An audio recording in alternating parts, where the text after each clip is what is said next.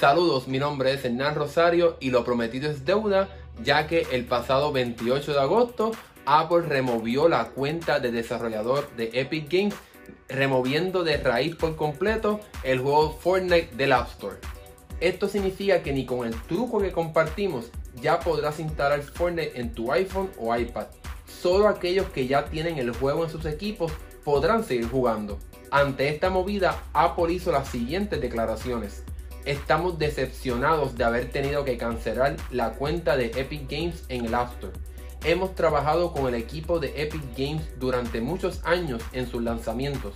El tribunal recomendó que Epic cumpla con las pautas del App Store mientras su caso avanza, pautas que han seguido durante la última década hasta que crearon esta situación. Epic se ha negado. En su lugar, envían repetidamente actualizaciones de Fortnite diseñadas para violar las pautas del App Store esto no es justo para todos los demás desarrolladores del App Store y están poniendo a los clientes en medio de su lucha. Esperamos poder trabajar juntos de nuevo en el futuro, pero lamentablemente eso no es posible hoy. Sin embargo, como hemos visto durante los pasados días, Epic al parecer no va a ceder su posición y no va a hacer los cambios a su juego Fortnite, dejando a muchas personas sin poder jugar en las plataformas de Apple. Lo chistoso de todo esto y para echarle más sal en la herida de Epic Apple comenzó a promocionar el juego de Battle Royale PUBG o Player Unknown Battleground, como muchos los conocen, tanto en la cuenta de App Store, en Twitter, como también en el App Store del iPhone y iPad.